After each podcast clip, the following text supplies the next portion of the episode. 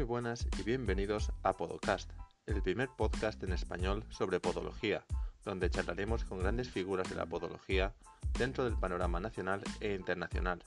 Hablaremos sobre sus carreras y de cómo ven ellos la podología actualmente, y debatiremos sobre temas de actualidad dentro de nuestro campo. Soy vuestro anfitrión José y acompañándonos a lo largo de los programas estará Fernando, más conocido como Podonando, quien nos ofrecerá su punto de vista como estudiante.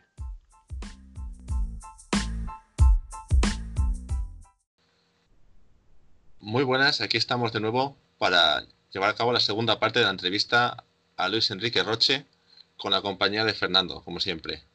Buenas. Hola, buenas. Muy bien, eh, Luis, eh, primera pregunta. Principales diferencias eh, a la hora de analizar la marcha y la carrera.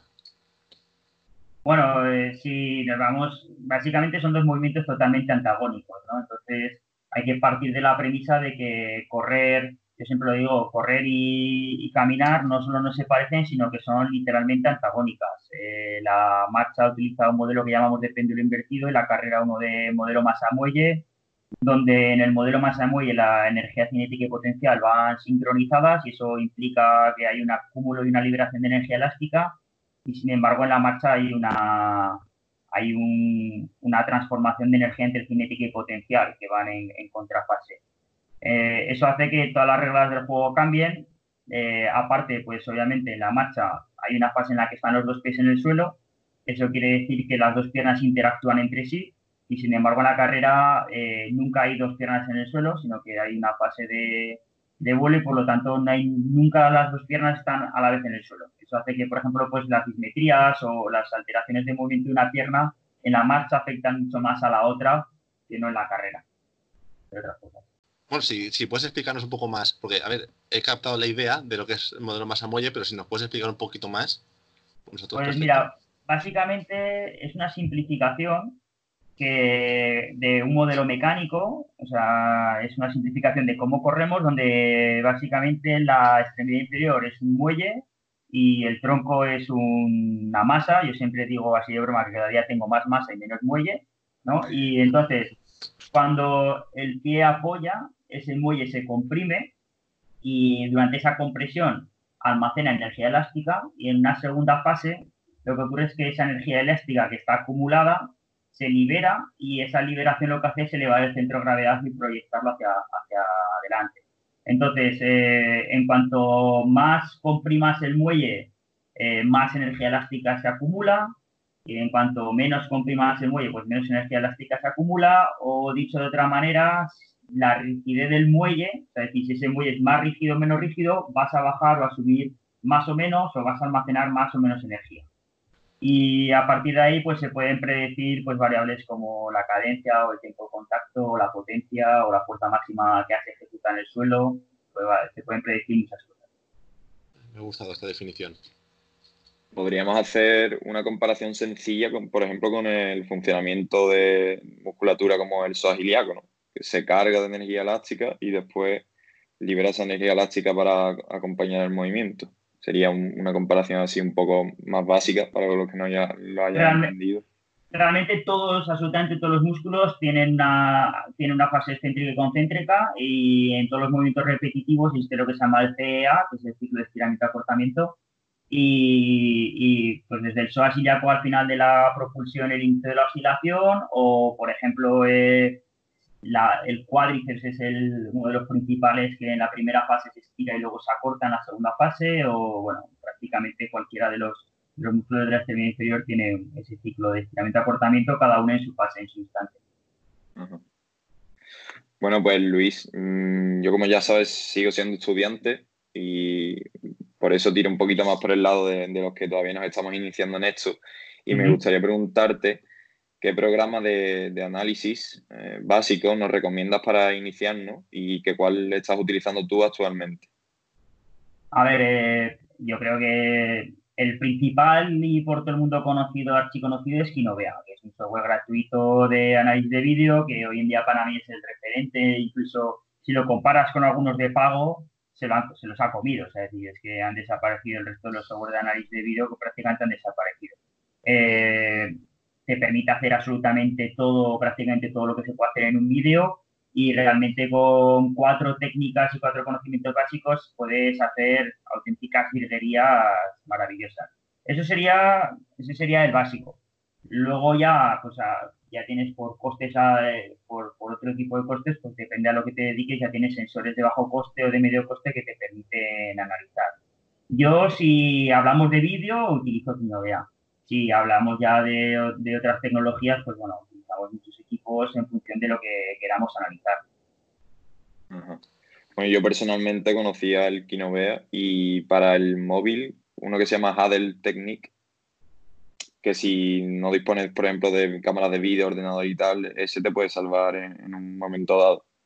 Yo, por ejemplo, no lo recomiendo y, te cuento y te cuento por qué y no es, es un tema... Sí, sí, coméntame. Yo no, no, estoy promocionando ningún programa. No, no, no, no, no. A mí que te decir, no tengo nada tampoco contra Jodel y, la verdad es que es, la, es una de las pocas opciones que tienes en vídeo, ¿no?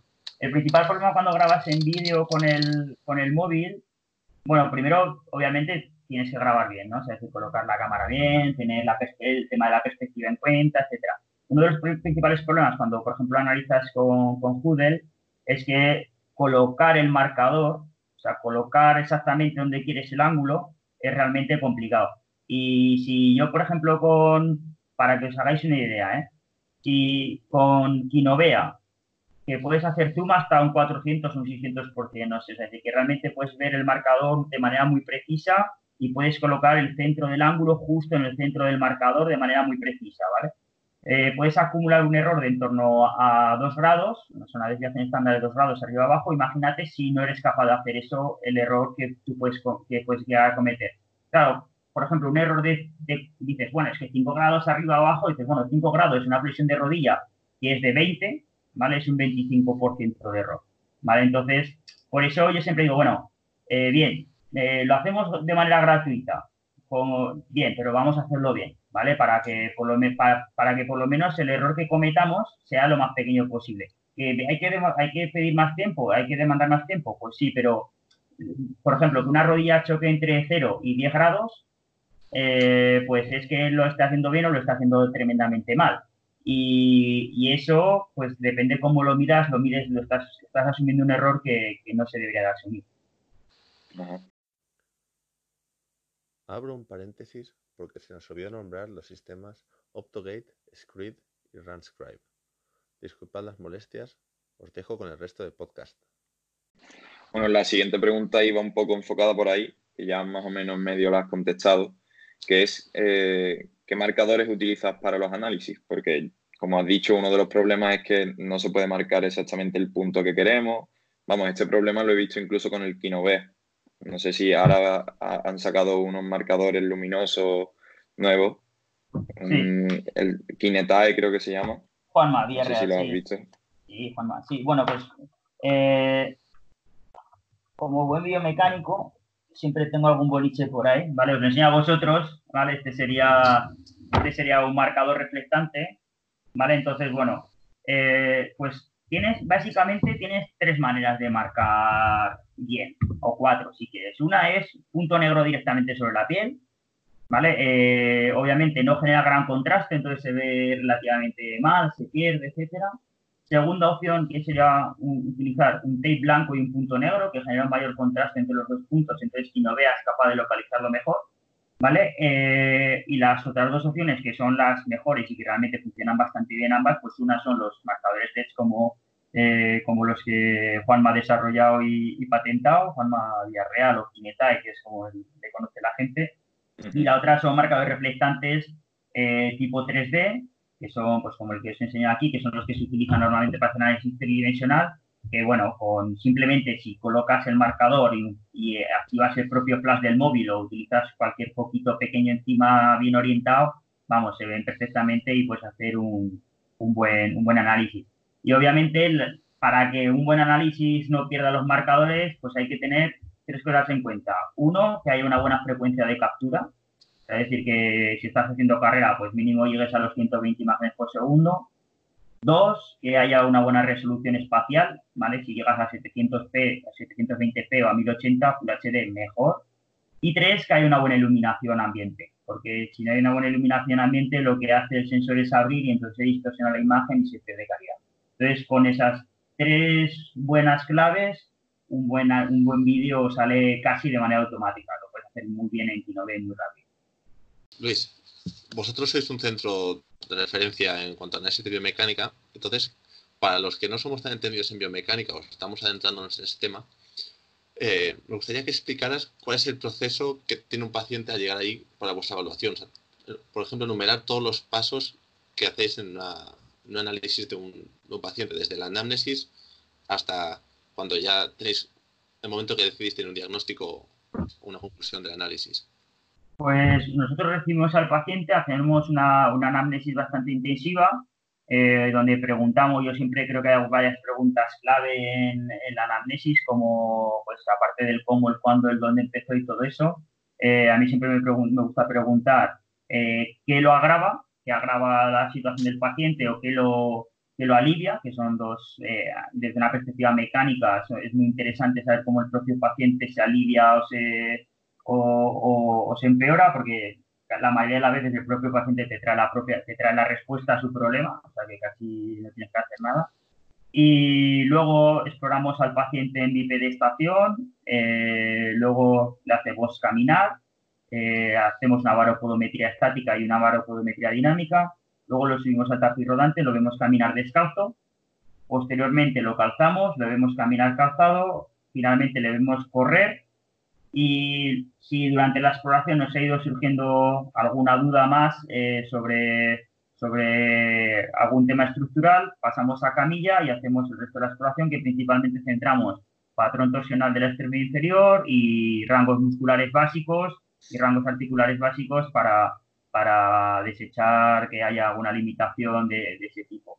Eh, en la parte de marcha y de carrera lo que hacemos es análisis de vídeo a alta velocidad, y depende de la necesidad del paciente, hacemos análisis 3D sin marcadores o análisis 3D con marcadores, parámetros espaciotemporales y algunos otros sensores como impacto, sensores de impacto y potencia, eh, etcétera.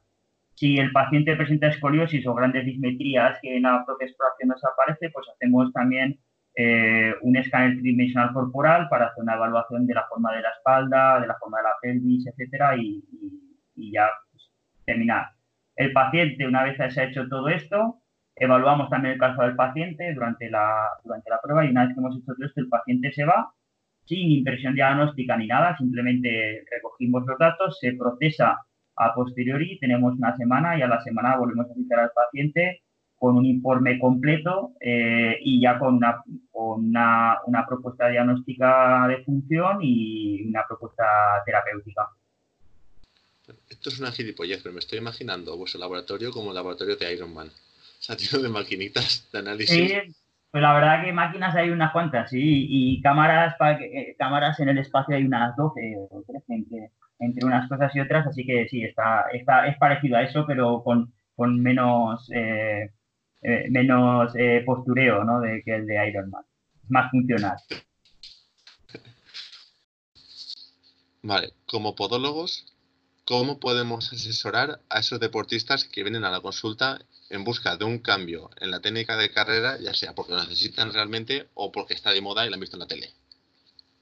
Hombre, si, si solo es porque está de moda y la han visto en la tele, lo mejor es no asesorarles. Decirles que si no, les hace falta a ellos, si no es recomendable para esa persona, a lo mejor decirle, mira, usted no es recomendable que corra así por esto, por esto, por esto y por esto le razona y oye, si quiere correr así, pues que se vaya otro profesional que sea capaz de, omitir su ética, pero yo, por ejemplo, a alguien que no le que no le fuera a ir bien, no se lo recomendaría bajo ningún concepto.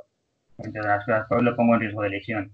Eh, si al paciente le va a ir bien, obviamente, pues eh, hay que ajustar bien la zapatilla y hay que ajustar ciertas nociones. Se pueden utilizar fieltros eh, para darle estímulos en la zona donde quieres que sea donde contacta.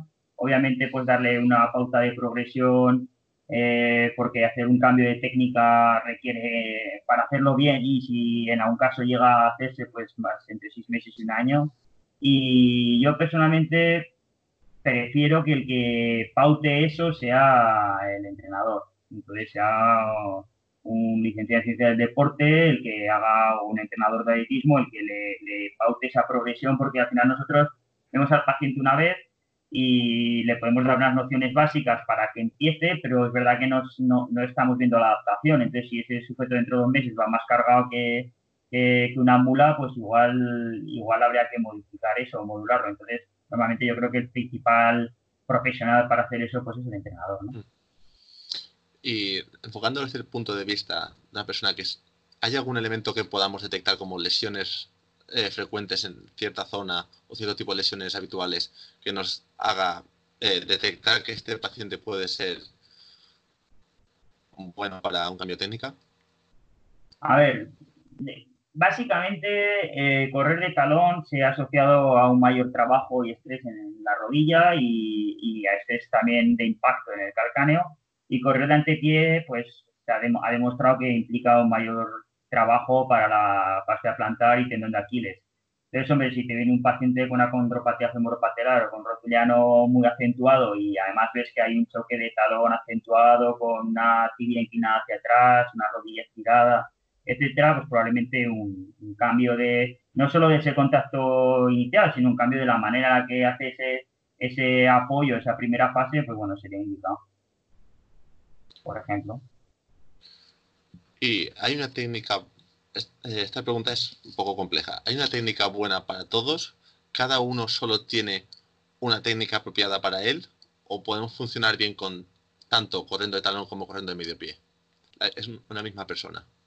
Mm, vale, eh, yo siempre digo, no hay una buena técnica para todos, ¿vale? Sino que, o sea, no hay una técnica óptima para todo el mundo, sino que todo el mundo tiene su técnica óptima.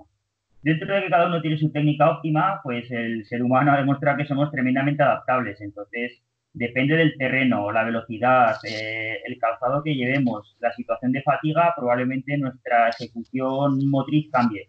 Hay muchos estudios que demuestran que la, la mecánica de la extremidad inferior cambia con muchas variables y cambia de manera automática, o sea, no, hay ni siquiera que hacer nada. Si tú te descalzas, pues claro que cambia el, patrón, porque nadie se pega guantazos contra el calcáneo, con el calcáneo contra el suelo. Y si encima el suelo es duro, en cuanto más duro es el suelo, se ha demostrado que más antepié vas.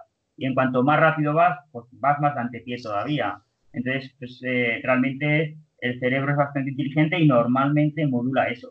Entonces, no existe una carrera óptima, sino que existe una técnica óptima para cada persona en cada situación. Yo pondría el, eh, todos esos apellidos, ¿no?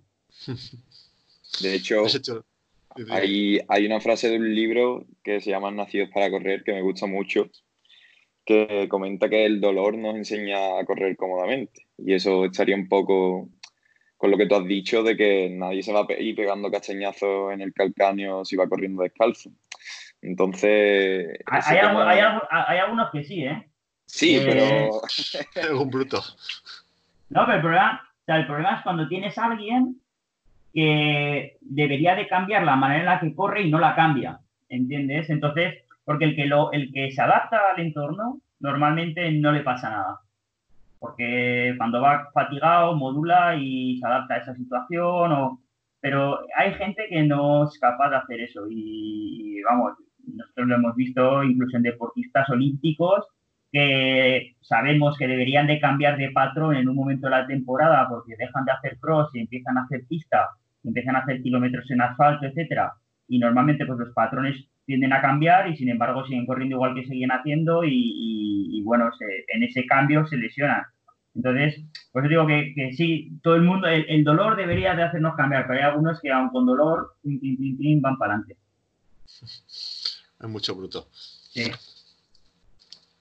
Bueno, hay un tema que me parece muy interesante y eh, a ver si nos podías comentar un poco, muy resumidamente, la diferencia entre correr en, tapiz, en la cinta, y en superficie natural.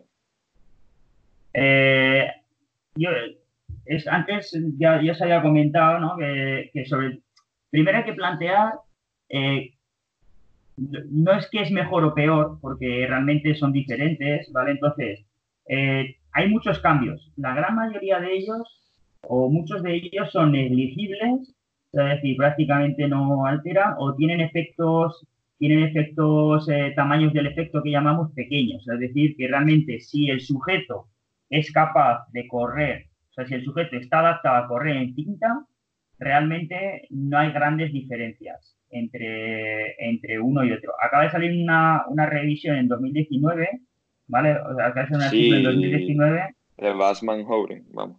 Lo he leído hace poco. Correcto, pues ahí tenéis una, ahí es, es un buen artículo para hacer una revisión de, de, de lo que hace principalmente, casi lo, ahí parece haber una disminución de la oscilación vertical, parece que oscilamos menos en, en, la, en el tapiz y que parece ser que disminuye menos la flexión de la rodilla y bueno, el contacto de, el contacto del pie, del pie en el contacto inicial de, con el suelo disminuye. Eh, si eso cambia, pues también cambian las fuerzas y sobre todo la fuerza propulsiva, etcétera. Pero, como os digo, pues dices, vale, hay, hay ligeros cambios, ¿no? No, no hay grandes cambios, eh, sino que hay cambios pequeñitos, pero ahora os planteo, vosotros, ¿cómo pensáis que es más fácil evaluar a una persona?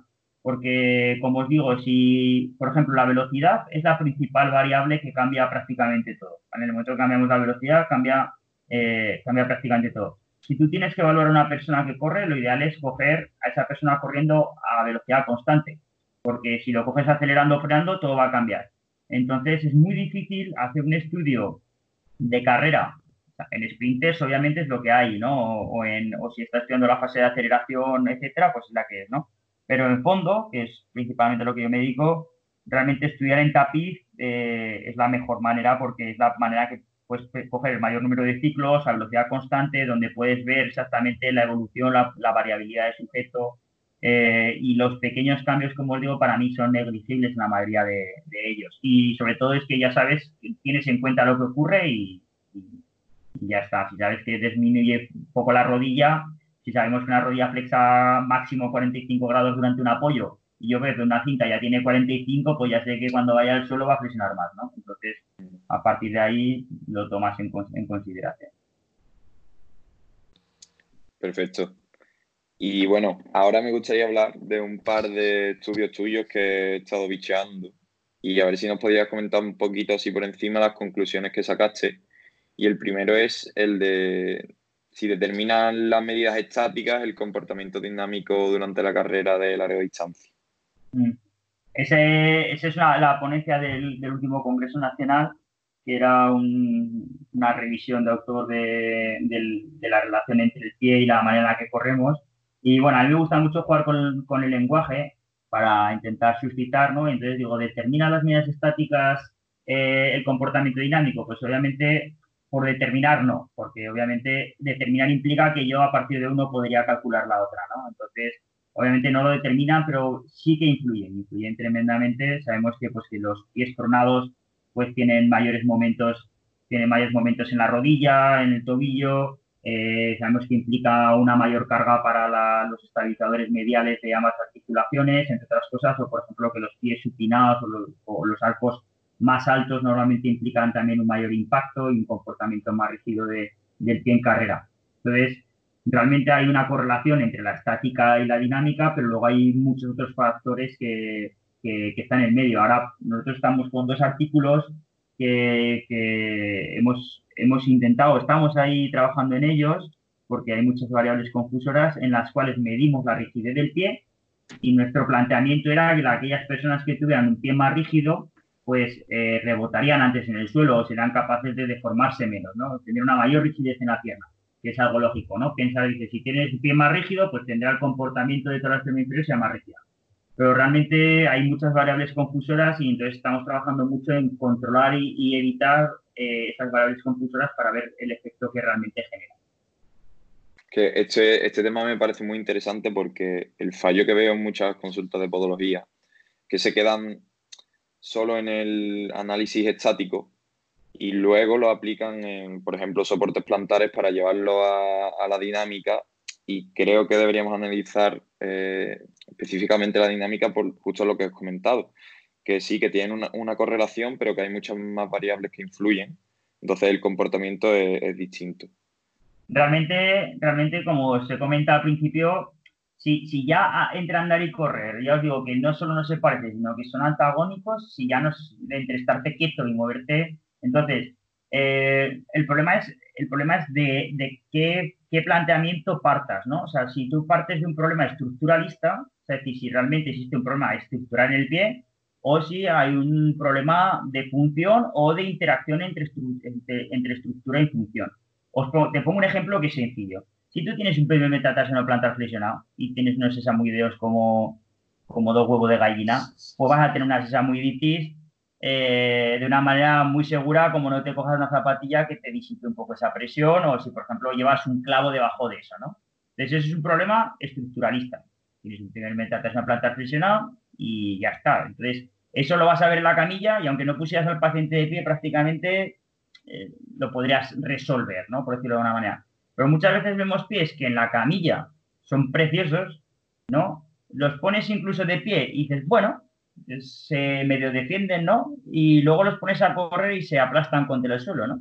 O, te, incluso te hablaría de, de, situaciones opuestas, te hablaría de gente que caminando eh, el pie se aplasta y luego cuando corre, pues no se aplasta, porque incluso para el cerebro son patrones diferentes. Entonces, para mí hay que intentar ser lo, más ecológico posible y por ecológico entendemos intentar estudiar al sujeto en el entorno más real y en, en el movimiento más real que existe para la parte funcional. La parte estructural, pues lo que te digo, muchas veces en la propia camilla ya tienes claro lo que va a pasar cuando se ponga el paciente de pie por ejemplo, el pie de Usain Bolt, cualquier podólogo le pondría ahí una plantilla para el pedazo de pie plano que tiene. Y sin embargo, a ese hombre le pone una plantilla y, no corre como, como, corre actualmente, pero bueno. tiene los pies más duros que los clavos de Cristo, siempre hago esa broma. es, una, es una merluza. Es, pero es rígido. Si vierais os, os, pasaría, os pasaría las fotos de, del pie de mi cuñado si queréis cuando vengáis las enseño. incluso si, no sé si se puede añadir al podcast alguna foto, os dejo el, el rodaballo de mi, de mi cuñado con un juanete increíble y es campeón de España de 4%, o sea que tampoco iba lento. Entonces a veces tenemos esa asunción de que un pie aplanado es eh, blando y bueno, sí, sabemos que los pies aplanados pues son más flexibles, pero si tienes una buena musculatura y a lo mejor, a lo mejor tienes un colágeno más rígido tienes un colágeno muy rígido, pues ese pie, pues por más que esté pronado, es muy, muy, rígido, ¿no? Bueno, y continuamos con el siguiente estudio que me ha parecido muy interesante y es el de construyendo la cadencia perfecta, porque escucho mucho eso de, no, es que tienes que aumentar tu cadencia, tienes que tal, la cadencia, ¿y es esto realmente tan importante o...? Eh, la cadencia es una variable más dentro del estudio del sujeto. el problema es que se ha escrito mucho sobre ella desde básicamente desde el desconocimiento. ¿no?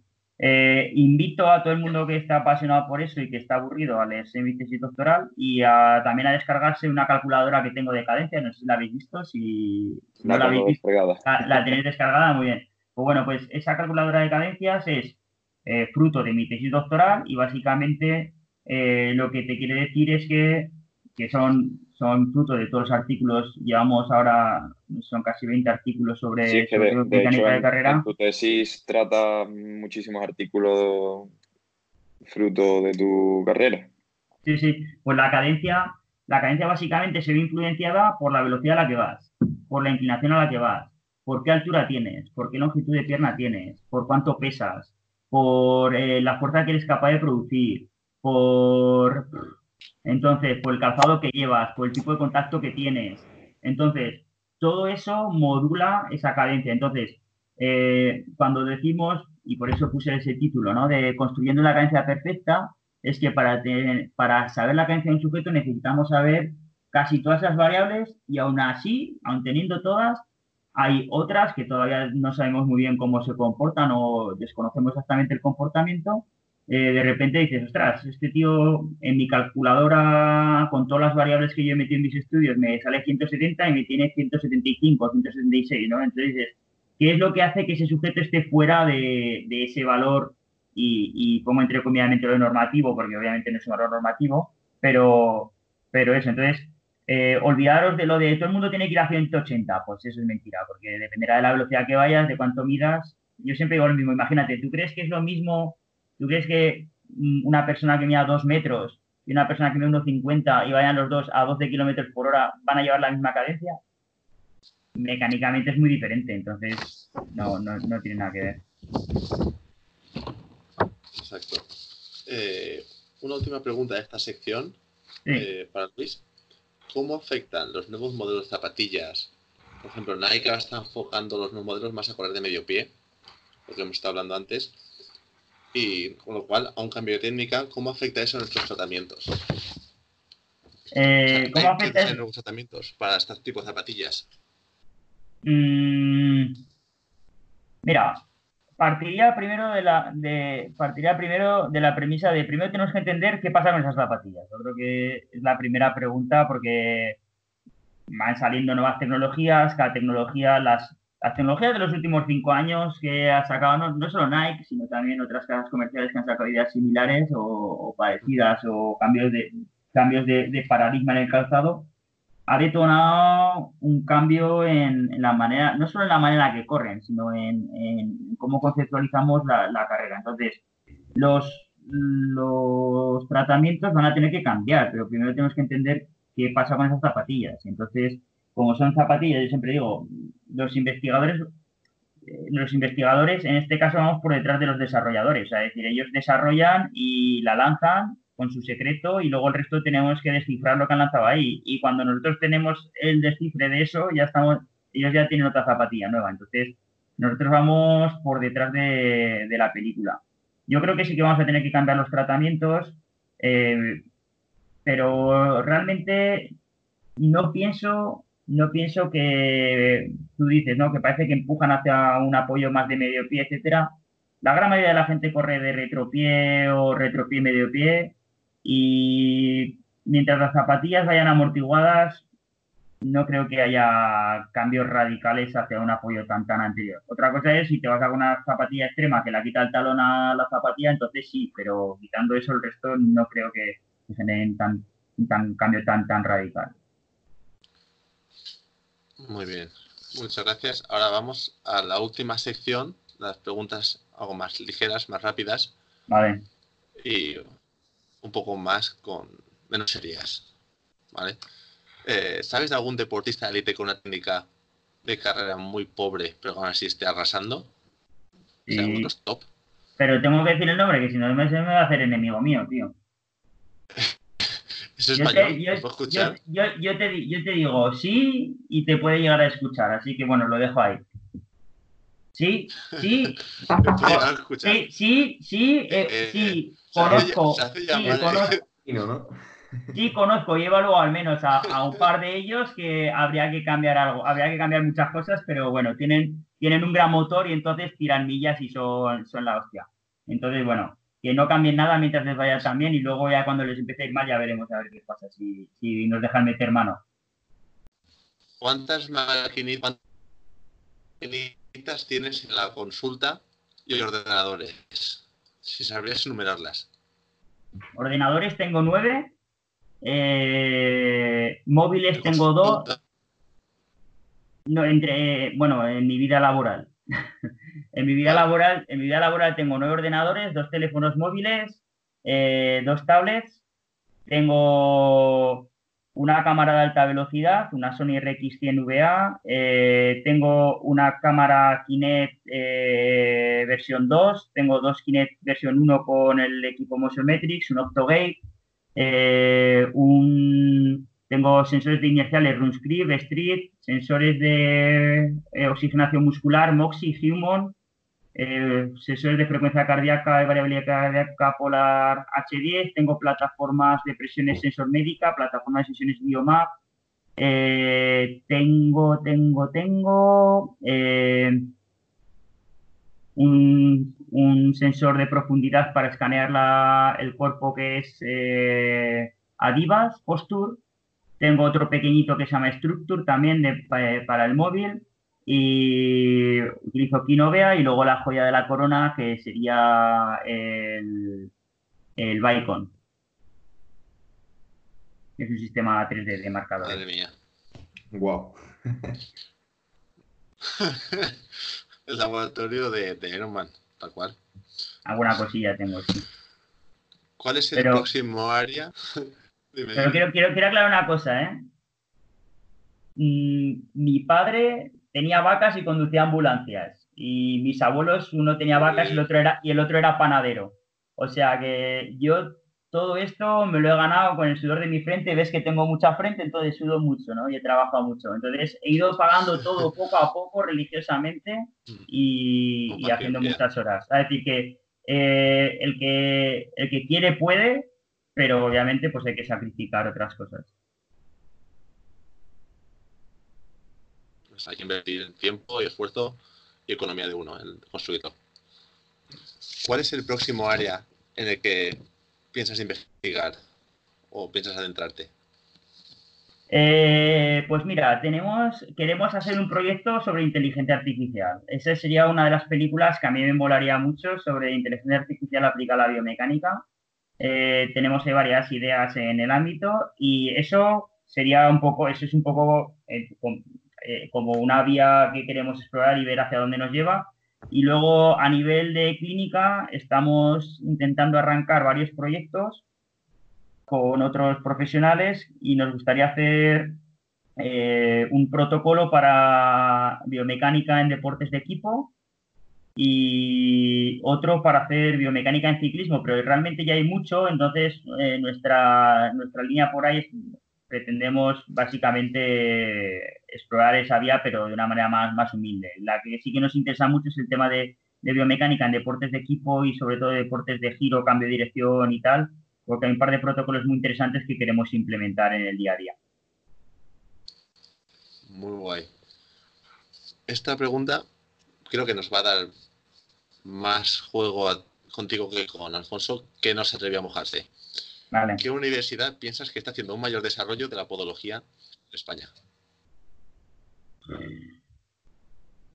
Mm, es que, ¿sabes qué pasa? Que si te dijera por universidades, yo es que conozco muy pocas, porque yo sí que está en la Universidad de Barcelona, he visitado a Alfonso en la Universidad de Extremadura eh, y como te digo, pues doy clases en alguna, pero no están haciendo en cada una. Lo que sí que te puedo decir son eh, podólogos en universidades que están desarrollando cosas, que yo creo que, es, que sería de una manera indirecta decirte lo mismo, ¿no? Eh, yo creo que Alfonso, eh, Alfonso y Gabriel Gijón son dos tíos muy potentes a nivel de investigación y desarrollo. En, te hablo en biomecánica, que es de lo que, de lo que yo controlo. tienes también eh, en Barcelona hay un grupillo pues que también eh, trabajan y luchan, pero tienen bastantes guerras abiertas, no entre ellos, sino de, trabajo en clínica, etcétera, y, de proyectos. Entonces, pues bueno,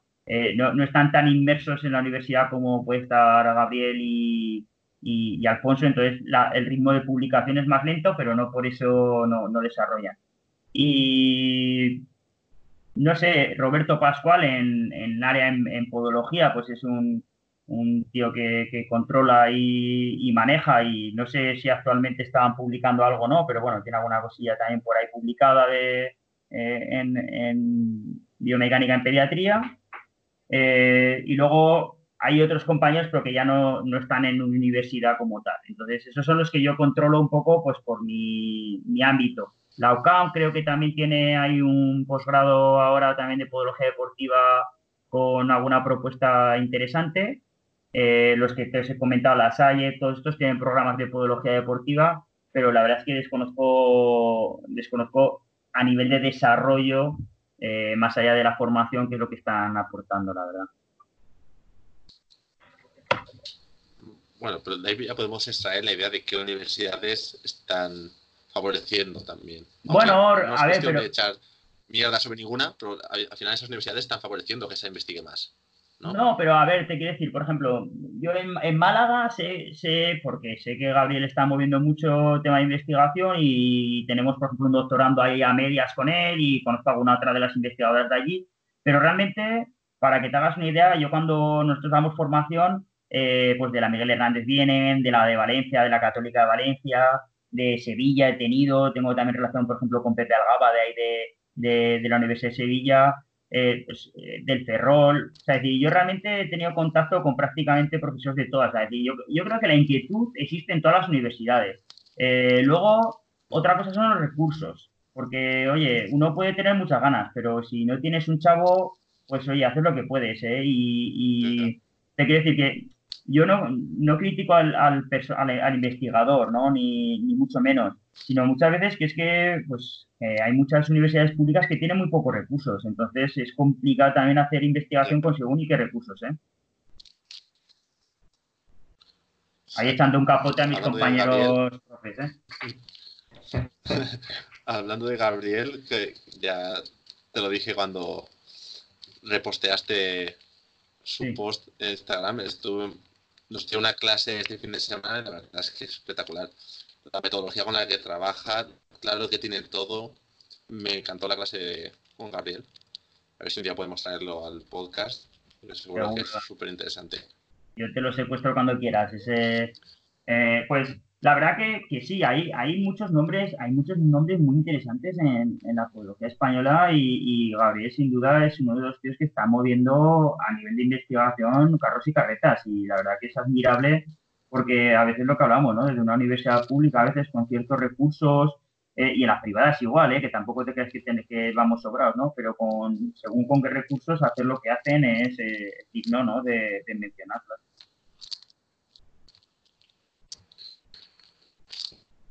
Ahora que ha salido el nombre de Gabriel, me la pregunta, no la había, eh, porque creo que relaciona a Gabriel y a ti. Estáis los dos en Empode, ¿verdad? No, bueno, no, yo no estoy ahí. Eh, no, no, no, no, estoy en el congreso que ha montado, que montan en Empode. De hecho, si, si me preguntan, no tengo ni muy claro qué es. Creo que es un proyecto de, si no me equivoco, creo que es un proyecto europeo de, de universidades o de espacio de estos de educación superior. La verdad que. la verdad que universidades de podología que se han asociado. Eso es. Pues yo la verdad que me han llamado para el congreso. Me han llamado para el congreso, pero vamos, pues tampoco. No, no, estoy muy metido en el, en el meollo ese, no sé muy bien de qué va, la verdad. bueno, yo sé más o menos lo que es y la idea es eso, como que varias facultades de podología de Europa se han asociado para poner en común conocimiento, básicamente, y crear un congreso anual. Cada vez toca un país, este año toca Málaga, eh, no sé si creo que las fechas son en marzo o mayo. Y tiene una pinta de proyecto súper chula. Pues yo ahí me toca viajar. Me toca dar una charlita ahí. ¿Te ha, tocado, cerca? Sí, al lado. Bueno, tengo AVE eh, directo desde Zaragoza, o sea que tampoco es mucho, es muy dramático. Toca escuchar algún podcast. Eso es. Exacto. Eh, eh, de toda tu experiencia acumulada durante tu carrera profesional y personal, danos un consejo para el que nos estamos iniciando en este mundo. Mm. no sé, habría muchos, pero si tuviera que elegir alguno, es constancia y humildad. Yo creo que son dos, dos palabras que deberían de de acompañar a la gente. Ya os he dicho, el que no tiene dinero tiene que tener tiempo. Cuando somos jóvenes, pues no tenemos dinero, pero tenemos todo el tiempo del mundo. Entonces, eh, leer, interés, ganas, ir a los sitios y mostrar interés, que hoy en día es una cosa que, a veces cuesta ver a la gente con interés, ¿no? Porque parece que estamos deprimidos, ¿no? Eh, parece que, que, todo es malo, que nos ha tocado, bueno, nos ha tocado un entorno complicado, ¿no? Hace, yo soy de los que salimos a, la batalla con en, plena crisis prácticamente y entonces se complica todo un poco, ¿no? Pero, oye, hay que, hay que luchar, ir hacia adelante y tener ganas. Y yo soy profesor de una universidad de fisio, que también sabéis que es una carrera que, que está muy copada, ¿no? Y, pero yo te digo, los alumnos que salen y que tienen ganas y que muestran interés en clase y que trabajan y que tienen iniciativa, etcétera, salen y están trabajando.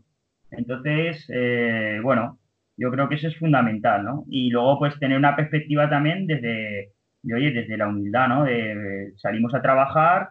Yo siempre digo, yo, yo, tengo ahora 34, no yo soy joven, entre comillas, ¿no? Yo tengo 34 años y todos los días hago cosas gratis, ¿no?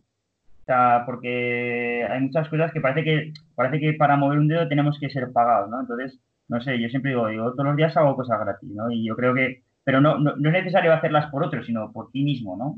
Entonces, por, por, vosotros os habéis metido en este fregado, ¿no? ¿Y, ¿Y por qué os habéis metido? ¿Os habéis metido por el dinero, por la fama? Pues, hombre. Pues, más, no nos va a ir, pues. Más vale, que lo más, vale que lo hagáis por las ganas, ¿no? Aunque luego a lo mejor pues otra cosa os puede beneficiar, ¿no? Pero esto lo hacéis porque tenéis ganas de, divulgar y de aprender y, yo creo que, esa es la actitud, ¿no? Realmente. Exacto, eso es algo que pusimos en común al principio. Nuestra idea de hacer, esto era conocer la vida de los de los podólogos referentes como, como Alfonso, como tú. Y ya está, es la única idea con la que partimos y, Mira, y, voy a aprovechar, si me, si me permites, otro consejo. Mira, aprovechad cada congreso, cada curso, cada charla, cada práctica donde vayáis y te dejen entrar en la puerta a ver a alguien trabajar, aprovecharlo para relacionaros, para conocer a otros profesionales, para si, oye, conoces a uno que hace algo diferente, oye, ¿y te importa que vaya a tu consulta a verlo? No, pues cógete el coche y vete y pásate el fin de semana o el viernes o el día que sea y vete a verlo. Y vas a un curso y te gusta, has conocido a un tío o una tía que trabaja muy bien, que, es, que hace cosas interesantes, aunque no sea el profesor, que probablemente a veces, yo siempre digo, lo mejor de los cursos pasa entre bambalinas, muchas veces, ¿no? Y digo, pues aprovecha para hacer todo eso. Yo tengo muchos, muchos, muchos, muchos compañeros hoy en día que los he conocido en formaciones y que con los que desarrollo ideas y desarrollamos cosas gracias a las amistades hechas en congresos, formaciones, cursos y todo eso. Y eso es lo que la presencialidad da, que, la, que los cursos online no lo da. Esa es la, yo creo que es una de las cosas que son muy diferentes.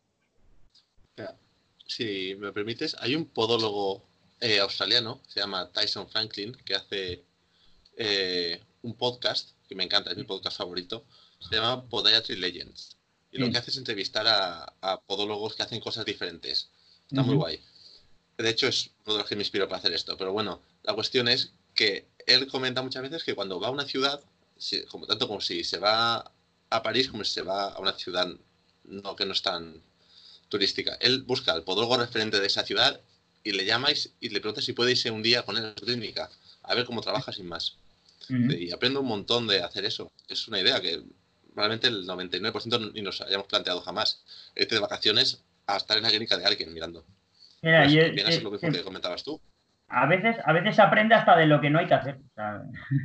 depende, de, depende de lo que vaya. Yo espero no hacer nunca jamás eso, ¿no? Entonces, pero, lo ves, ¿no? Y lo ves y dices, esto yo no, no, lo haría nunca, ¿no? Entonces, pues bueno, o sea, decir, de todo se aprende. Como dice, yo tengo un amigo que dice siempre, una vez se gana y otra se aprende, ¿no? Pues bueno, de, todas se aprende.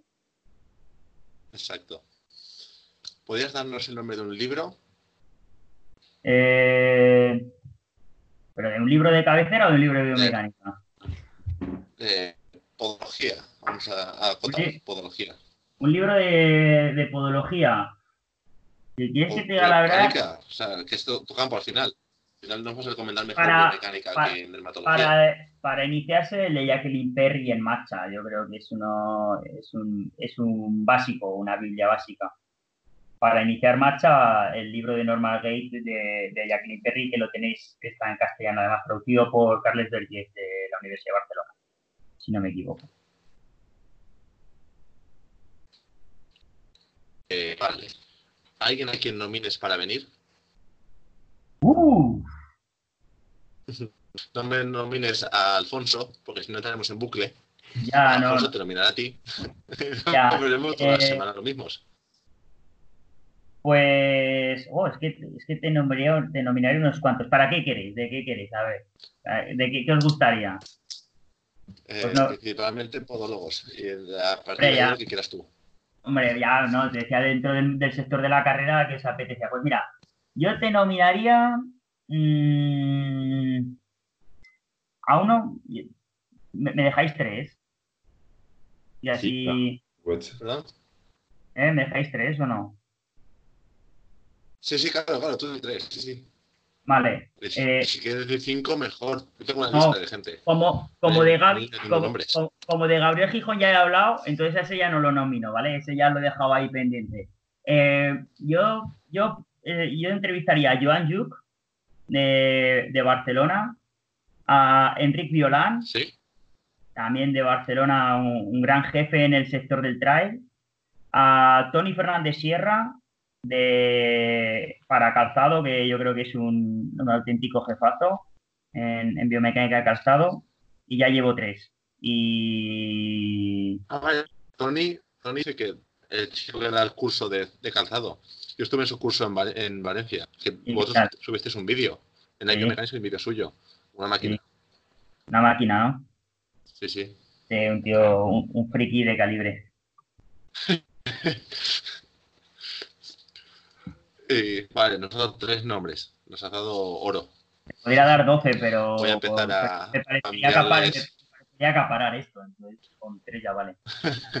Voy a empezar a enviarle mensajitos a todos. Pido disculpas porque seguro porque tengo en, el, playlist de la cabeza tengo 40, entonces pues, quitaría 40, la verdad, porque yo creo que, conozco a muchos friki de, primer nivel, pero bueno, esos tres son además grandes amigos míos también. Y además, ellos se irán nominando entre ellos. Al final, toda tu playlist va a acabar en, nuestra playlist. Sí, así os, escucharé escucharé todas las semanas. y ya la última pregunta que me has pedido que no te haga, pero te la hago igualmente. ¿Cuál es tu ingrediente especial para una paella? Pues es que ya he dicho, digo, yo soy de risotto, entonces te voy a decir, como soy de risotto y de risotto de setas, pues yo te digo eh, una, buena, una buena mezcla de setas y, un, buen parmesano. Entonces, cuando queráis, eh, luego os mando una foto, pero cuando queráis, estáis invitados a probar el mejor risotto de setas que se hace en España, que lo hago yo. cuidado que eso está grabado, ¿eh? De, biomecánica no puedo presumir, pero el risotto, vamos, tengo un top, tengo un top 10 seguro. Entonces, cuando queráis, eso y la parrilla. Tengo una parrilla estupenda. Luego mando fotos para que os animéis. invitados. Mis fiestas en la parrilla y piscina son famosas y épicas. A mí creo que me interesa incluso eso más que la biomecánica. ¿eh? Bueno, escucha, en esas parrillas, en esas parrilladas salen grandes ideas y fricadas de la biomecánica, ¿eh? No te creas que no hay ahí grandes mítines. Las conversaciones. Así que luego os paso alguna foto para que veáis, hombre. Muchas gracias, Luis, por, dedicarnos todo este tiempo. O sea, la verdad es que nos hemos alargado, pero yo hemos disfrutado un montón. A mí, me a mí se me ha pasado rápido, o sea que... Así que nada, espero que al público también se le pase rápido, porque, porque si no, alguno va a sufrir. a que no le gusta la biomecánica va a sufrir. no, que me, ha parecido muy, muy interesante todo lo que nos has aportado. Y, y mantener la línea de los podcasts, de, pues investigar un poquito, dar unas pinceladas, dar ideas a la gente para sobre qué investigar o en qué centrarse. Pues nada, pareja, muchas gracias por todo y bueno, ya sabéis dónde tenéis una casa en Zaragoza y un laboratorio al que visitar que tiene las puertas abiertas y todo el mundo que nos escuche igualmente. Muchas gracias, Luis. Muchas gracias. Venga, un abrazo, hasta luego.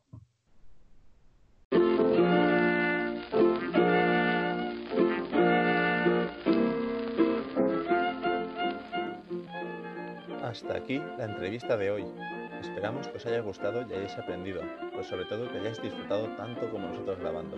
Si os ha gustado, os agradeceríamos que dieseis un me gusta en la plataforma que lo escuchéis, nos sigáis en Instagram a podocast.es y comentéis en la publicación lo que más os ha gustado y también lo que menos. Como siempre, gracias a nuestro invitado por haber compartido su tiempo y conocimientos con nosotros, a Podonando por habernos acompañado y ofrecido su punto de vista y gracias a todos vosotros por haber estado ahí. Nos vemos en la próxima entrevista. Hasta pronto.